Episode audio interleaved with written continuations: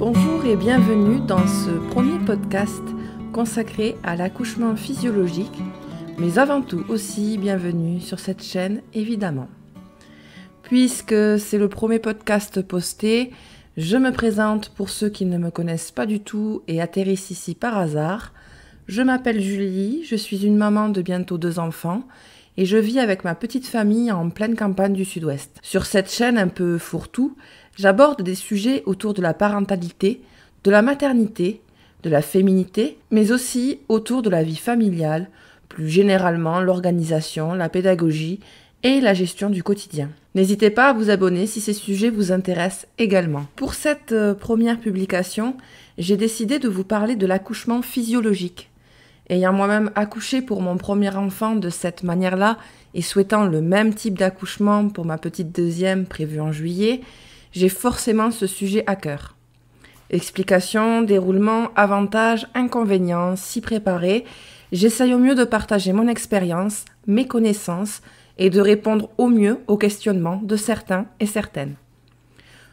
Juste pour petit rappel, je ne suis pas professionnelle de santé, seulement une jeune maman passionnée de maternité, de parentalité, de féminité et qui souhaite que d'autres femmes s'épanouissent également à travers ces domaines-là. Tout d'abord, je pense essentiel de faire un petit point euh, de définition sur l'accouchement physiologique.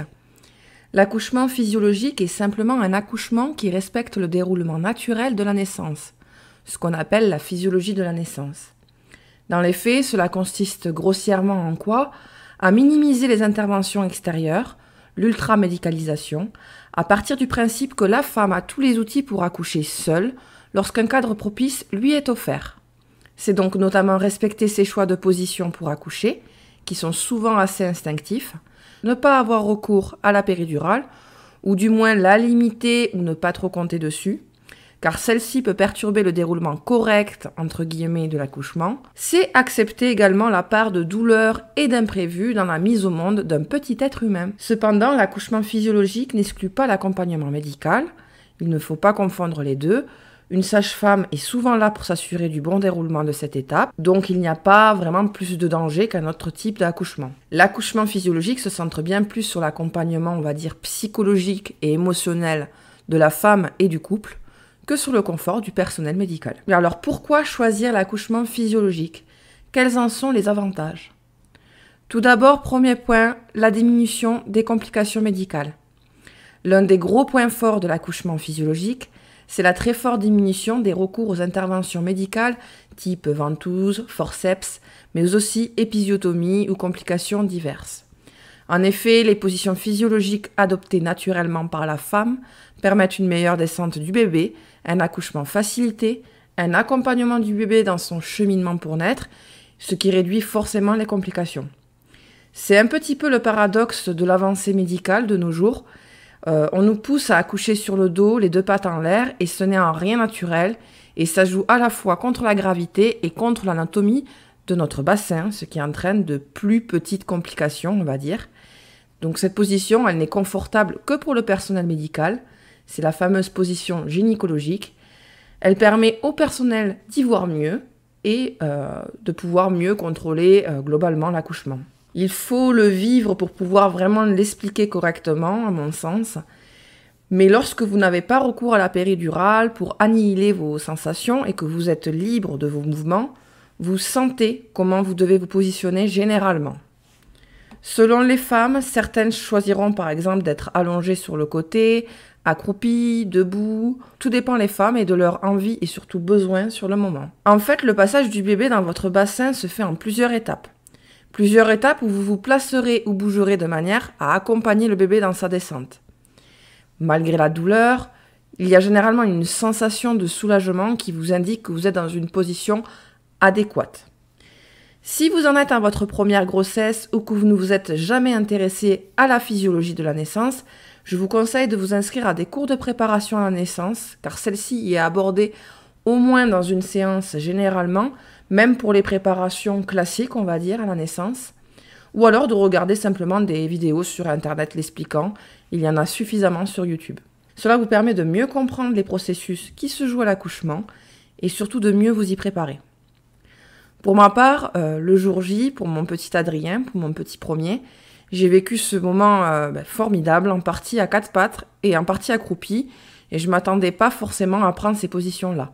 Je n'ai pas du tout été guidée pour cela, ça a été des positions spontanées qui me sont venues sur le moment. Cela ne m'a pas empêché d'avoir une petite épisiotomie euh, nécessaire, hélas, et surtout consentie. ma sage-femme m'a bien demandé si j'en voulais une, m'a bien expliqué les risques, m'a bien expliqué tout. Et c'était notamment dû à une petite complication, un ralentissement du cœur de mon bébé. Je m'en suis extrêmement bien remise, et là aussi, il n'y a pas de quoi paniquer quand cela est bien fait. C'est la preuve que l'accouchement physiologique n'empêche pas forcément des interventions médicales nécessaires, donc vous ne vous mettez pas en danger, ni vous, ni votre enfant. Deuxième avantage euh, de l'accouchement physiologique, en mon sens, en mon sens, et pas que, c'est scientifiquement prouvé, euh, il y a une meilleure récupération et ce qu'on va appeler aussi un meilleur shoot hormonal après l'accouchement. C'est d'autant plus vrai si vous n'avez pas eu recours à la péridurale. Donc l'accouchement physiologique peut se faire avec une péridurale, attention. Mais généralement quand vous êtes dans une démarche de naturel, euh, vous faites le choix aussi du sang péridurale ou du moins de la doser très peu. C'est assez souvent le cas. Bref. Attention, ce que je vais dire n'est pas valable pour toutes et vous ne devez pas vous culpabiliser si cela ne se produit pas chez vous.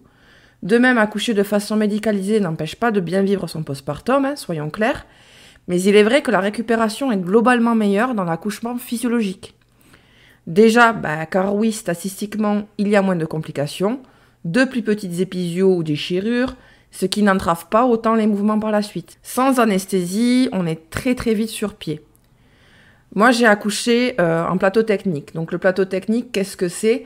C'est une sage-femme qui loue une salle à l'hôpital pour euh, mettre au monde votre bébé. Donc, vous êtes seul avec votre sage-femme qui vous accompagne tout le long de la grossesse. Donc, ça se passe dans des grossesses à bas risque. Il n'y a pas de péridurale, il n'y a rien du tout, c'est un accouchement naturel. Et vous rentrez 2h30 après l'accouchement directement chez vous. Vous ne faites pas de séjour à la maternité. Et donc, pour vous donner une idée, 2h30 euh, après mon accouchement, j'ai monté trois étages sans ascenseur à toute vitesse et je n'étais même pas fatiguée après presque pourtant 13 heures de contraction. Pour cause, l'espèce de shoot hormonal post-naissance et notre fantastique capacité de mammifère à pouvoir et surtout devoir s'occuper de notre progéniture très rapidement après l'accouchement. Dans la nature, si on n'a pas cette capacité, on meurt ou on laisse mourir notre enfant simplement. Lorsque le médical ne vient pas parasiter ce processus normal, naturel, la récupération est donc souvent plus rapide. Petite chose à savoir, euh, l'accouchement de son déclenchement jusqu'aux instants qui suivent la libération repose en grande partie sur une chose, l'ocytocine.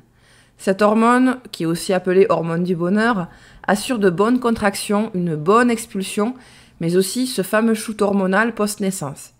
La péridurale, mais aussi les hormones de synthèse qui peuvent potentiellement vous être injectées pendant l'accouchement, peuvent perturber euh, cette petite hormone, son processus normal, et ça peut expliquer en partie euh, de nombreuses femmes pour qui la péridurale a été trop dosée, par exemple, et qui expliquent s'être ressenties dépossédées de leur accouchement avec une difficulté d'attachement envers leur nouveau-né. Encore une fois, ce n'est pas du tout la seule explication, et je ne veux culpabiliser personne. Euh, accoucher de façon naturelle ne vous garantit d'ailleurs pas euh, une sensation de bonheur absolu ni un amour absolu pour votre enfant dès les premières secondes. Et euh, accoucher de façon plus classique, on va dire plus médicalisée, ne vous empêche pas aussi de, de vivre ce shoot hormonal. Mais c'est juste que c'est une réalité. Plus vous allez avoir des interventions artificielles, plus forcément les processus naturels sont sont. Enfin, dernier avantage à mon sens, euh, une immense fierté tout simplement. Ça vous paraît peut-être artificiel comme argument, et pour moi ça ne l'est pas, et pour beaucoup de femmes ça ne l'est pas non plus. Dans le domaine de l'obstétrique et de la gynécologie, on est hélas nombreuses à avoir subi une certaine infantilisation du personnel médical, parfois dès l'enfance ou l'adolescence, à nous sentir dépossédés de notre corps, à avoir l'impression de ne rien connaître de lui, à hocher la tête aux moindres remarques des médecins, qui sont d'ailleurs parfois totalement à côté de la plaque, voire même souvent. Ça, plus aussi parfois un entourage familial ou amical qui n'est pas totalement bienveillant, qui n'aide pas non plus à la confiance en soi. Alors quand vient le jour J, que vous avez vos projets, que vous surmontez cette épreuve et que vous y arrivez, Euh, en plus, une épreuve qui a une grande chance d'être une des plus fortes de votre vie. Euh, vous vous sentez vraiment fier, imbattable, avec un sentiment incroyable. Encore une fois, même avec un accouchement non physiologique, c'est le cas. Mais c'est vrai que quand on se fixe des objectifs, que tout le monde nous dit euh, tu vas pas y arriver, tu vas voir, tu vas changer d'avis, et qu'on fait clouer le bec à tout le monde, il y, a quand même une fierté qui ressort de ça. Je dis souvent que l'accouchement est de toute façon un rituel de passage. Pour moi, devenir mère, l'accouchement m'a fait passer de statut de simple femme à la femme que je voulais être. Passons à la partie un peu plus euh, fâcheuse, les inconvénients. Tout d'abord, le premier inconvénient, euh, je dirais, la pression que l'on se met dans ce type d'accouchement. On a beau se faire tous les scénarios possibles dans la tête, lorsque l'on rentre dans une démarche du plus naturel possible, on a du mal à accepter l'idée que cela ne puisse pas se passer comme prévu, et pourtant c'est une possibilité. On angoisse d'éventuelles complications, mais aussi de craquer, comme si on avait quelque chose à prouver au monde et aux gens à qui on a partagé notre projet. On se rajoute une pression qui n'a pas lieu d'être. L'angoisse d'un déclenchement, d'une grossesse qui finit mal, d'une césarienne imprévue, etc., pourrissent la fin de grossesse bien plus que pour une personne bien préparée à cette éventualité, je pense. C'est d'ailleurs le reproche que je ferai aux préparations à la naissance spécifiquement dédiées à l'accouchement physio ou aux accouchements alternatifs. Il y a une forme de déni de ce genre d'éventualité. On vous dit que ça n'arrivera pas ou qu'il y a peu de chances que ça arrive. Et on passe complètement à côté, on part positif et on en parle 15 minutes en totalité et ça s'arrête là. J'ai vécu la fin de ma première grossesse, euh, donc de la grossesse d'Adrien, sur le dernier mois, une dépression prénatale, chose dont on ne parle jamais. On vous parle souvent de dépression postpartum, on en entend parler partout maintenant, on voit diverses vidéos sur le sujet, mais on ne vous parle pas du tout de ce qui peut se passer avant l'accouchement. Pour ma part, cette dépression était grandement liée à la pression que je me mettais, justement sur mon projet d'accouchement naturel. Plus le terme approchait, plus j'angoissais de l'idée d'un déclenchement, d'un échec dans mon projet. Combiné au cocktail hormonal, je suis rentrée en dépression, tout simplement.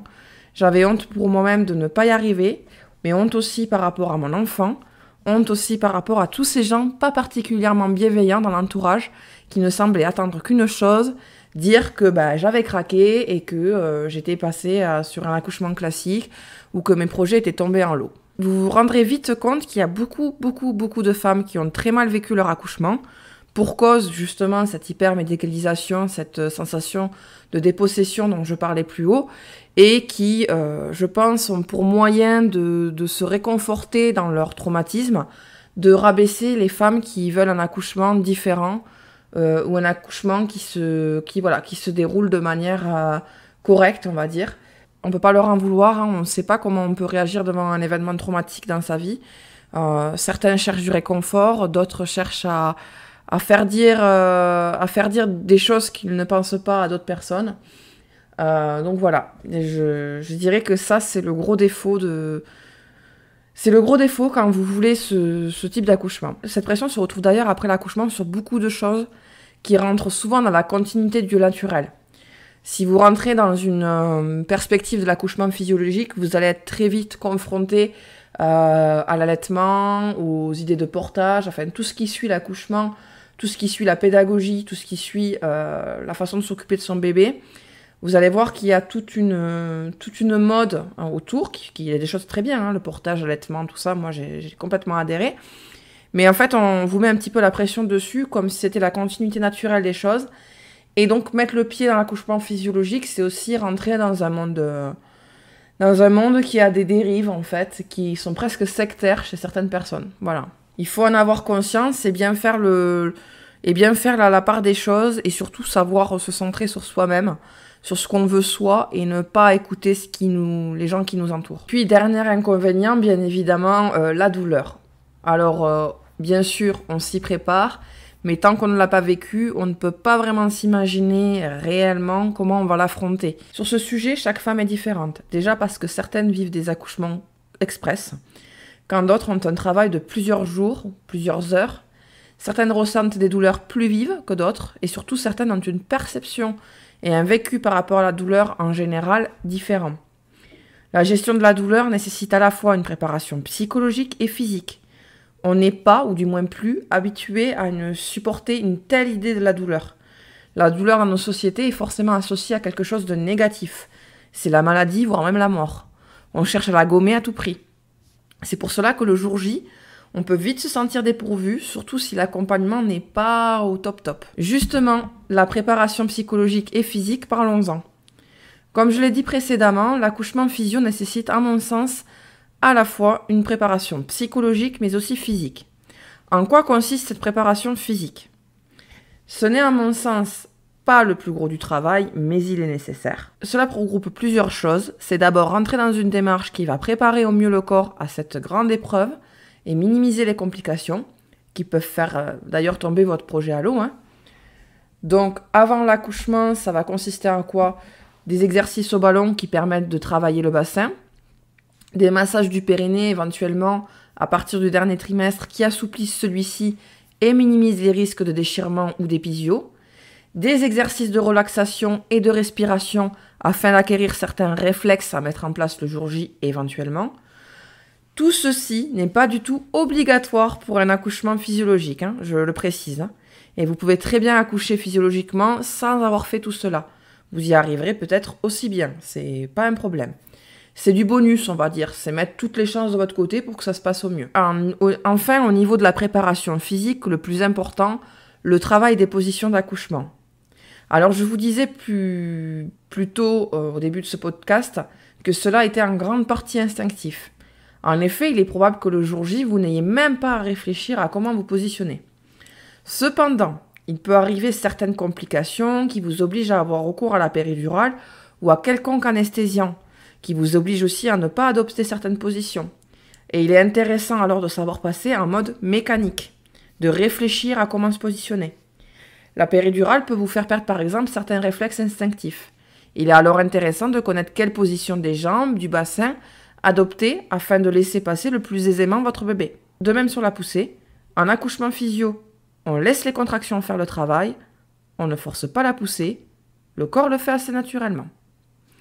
Or, encore une fois, il peut arriver que certaines sensations soient supprimées pour X raisons, que la poussée doive être accélérée, et il est alors utile de connaître la poussée artificielle. La préparation physique va aussi concerner toutes les petites techniques qui vont vous permettre de gérer la douleur, tout simplement.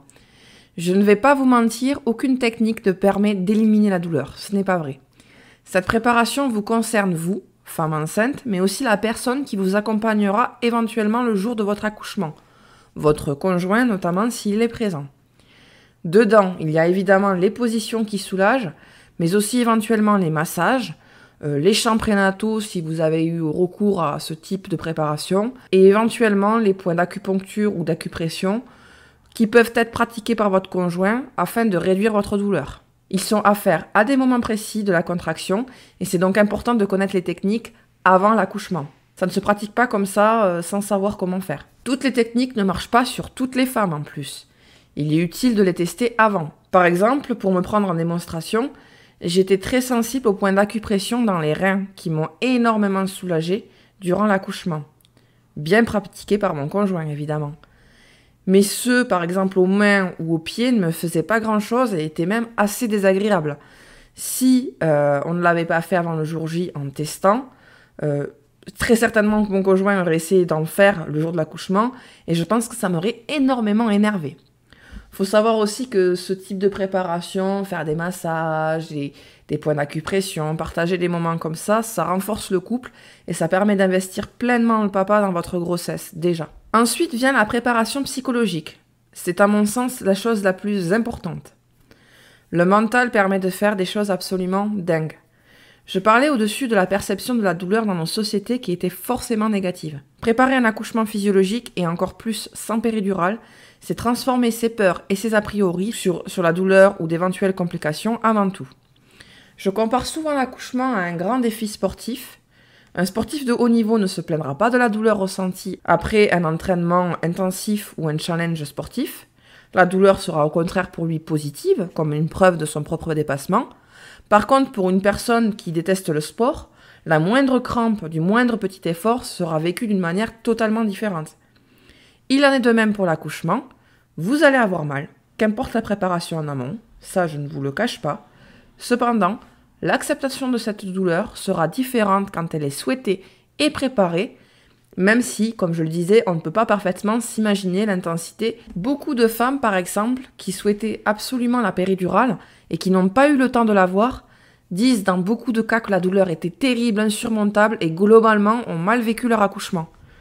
Donc ça peut faire peur d'entendre ce genre d'histoire.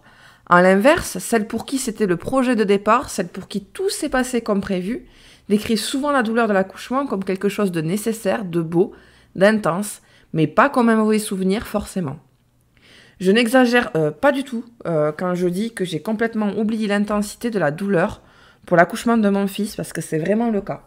Je me souviens avoir été à bout, avoir cru ne jamais y arriver, mais la douleur en soi, la sensation, a été oubliée dès les minutes qui ont suivi la libération.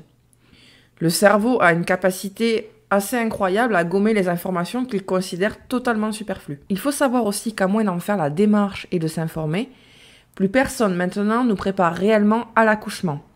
C'est une affaire de médecin, de médical. On a essayé de désacraliser ce moment. Avant, les femmes n'avaient pas le choix de ne pas prendre la péridurale. L'accouchement était donc accepté comme tel et c'était vos mères, vos grands-mères, vos sœurs, vos tantes qui partageaient leurs astuces pour surmonter la douleur, pour traverser ce moment, qui vous conditionnaient pour. La préoccupation était essentiellement portée sur le bon déroulement de l'accouchement en général, plus que sur la douleur ou les aspects négatifs, on va dire. Encore une fois, le mental joue beaucoup. Quand on sait qu'on ne peut pas échapper, par exemple, à la douleur, on s'y prépare forcément. Cependant, la préparation psychologique de la douleur ne peut être dissociée, à mon sens, des connaissances des étapes de l'accouchement, ignorées hélas par beaucoup. Il y a différentes étapes de la douleur dans un accouchement qui correspondent aux étapes tout simplement de la progression de l'accouchement. Quelles sont-elles? Tout d'abord, on a en premier les contractions de travail, forcément.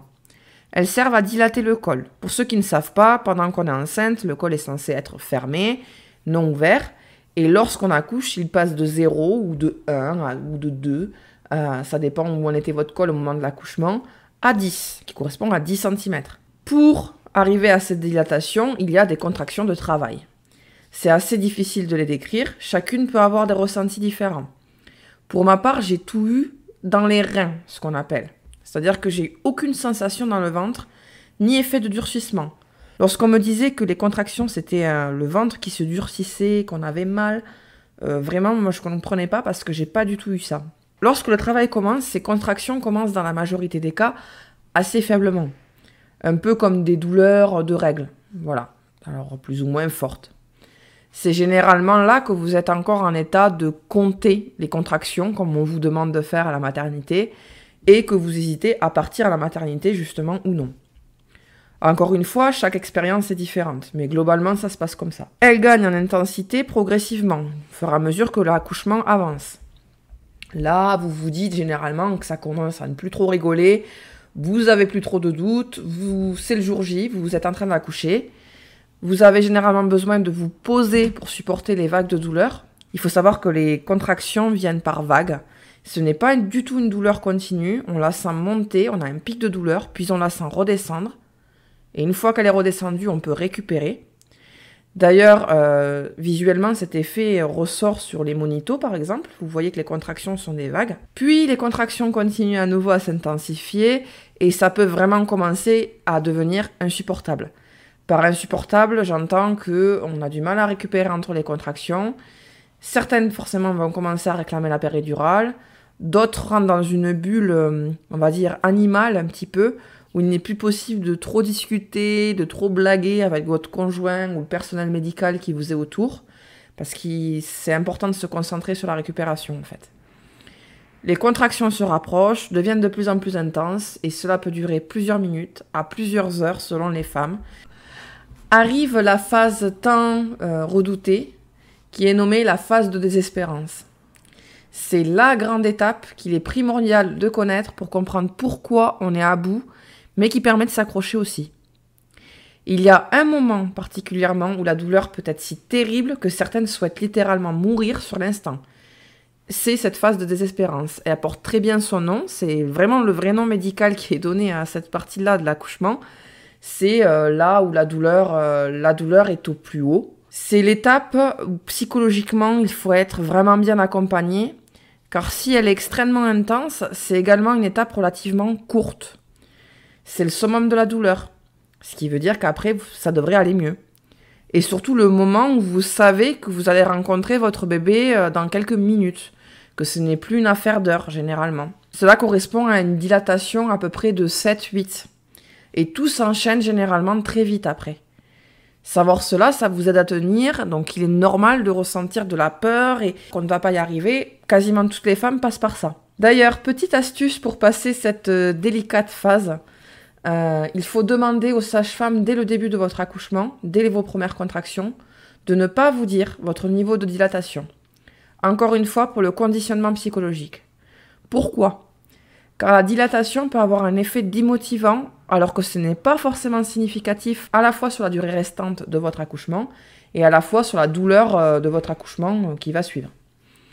Si vous vous demandez sans cesse si la douleur est à son max et que la sage-femme vous dit que vous êtes à 3 de dilatation, cela peut véritablement vous abattre et vous allez craquer, euh, craquer et peut-être laisser et peut-être abandonner vos projets ou du moins vivre votre accouchement de manière très compliquée.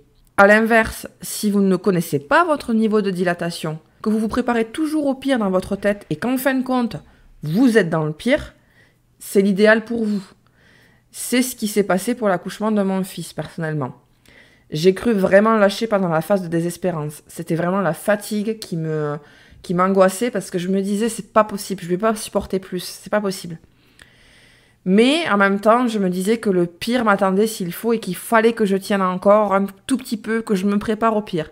Et en fin de compte, non. Euh, quelques minutes après, tout allait pour le mieux. Je poussais et, mon fils était là, quoi. Ce qui fait que ben, la phase de désespérance, je l'ai passée avec difficulté, mais avec une relative facilité, on va dire, euh, dans le mental. Autre étape de la douleur. Après la phase de désespérance vient généralement la phase de poussée. Et ce n'est pas l'étape la plus douloureuse, malgré ce qu'on vous présente dans les films. Alors encore une fois, tout dépend des femmes, hein. mais euh, c'est l'étape potentiellement la plus fatigante dans le sens où ça vous demande un effort physique. Mais sinon, au contraire, c'est une étape qui vous soulage de la douleur. C'est épuisant, c'est fatigant, mais c'est incomparable en termes de douleur à la phase précédente. Vraiment. Je ne vais pas dire quelque chose de très glamour, je suis désolée, mais concrètement, et d'ailleurs c'est normal que cela soit comparable parce que ça pousse sur les mêmes zones à peu près, ça vous fait tout simplement l'effet d'une envie pressante d'aller aux toilettes et euh, le relâchement en fait que vous avez une fois que vous y êtes sur vos toilettes. Pousser, c'est une sensation qui vous fait du bien. Encore une fois, lorsque le corps n'est pas anesthésié. Le corps fait vraiment tout assez naturellement. Hein. La poussée est complètement euh, instinctive. Généralement, la phase de poussée n'est pas longue. Elle dure une quarantaine de minutes, grand maximum. Et c'est vraiment le très très grand maximum.